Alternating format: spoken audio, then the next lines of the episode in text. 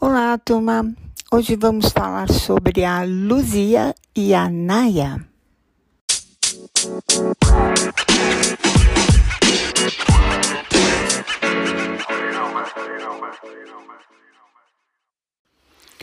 Luzia, cujo crânio foi descoberto nos anos 70 na região de Lagoa Santa, foi desbancada como o fóssil humano mais antigo da América.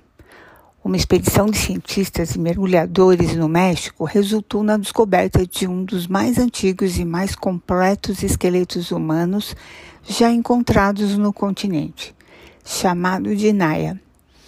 O achado permite chegar a conclusões importantes sobre a relação entre os primeiros moradores da América e os nativos americanos modernos. A descoberta ocorreu no sistema de caverna Saint-Anton, na península de Yucatán, mais especificamente dentro de uma fossa conhecida como Roio Negro, mais de 40 metros abaixo do nível do mar, onde também foram encontrados diversos esqueletos de animais extintos.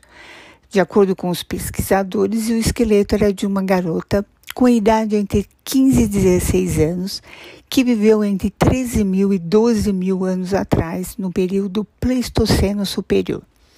A mineira Luzia morreu aos 20 anos e viveu há cerca de 11 mil anos atrás.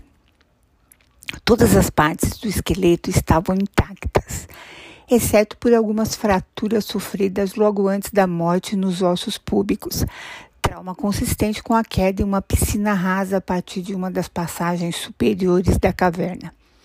O fato do DNA estar perfeitamente preservado e o crânio estar intacto permitiu concluir que, apesar das diferenças no formato crânio-facial, essa adolescente está ligada aos nativos americanos modernos.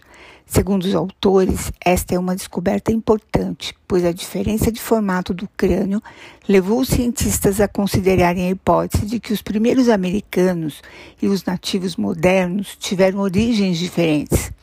A descoberta foi descrita em um artigo publicado na edição da revista Ciência em 17 de 5 de 2014.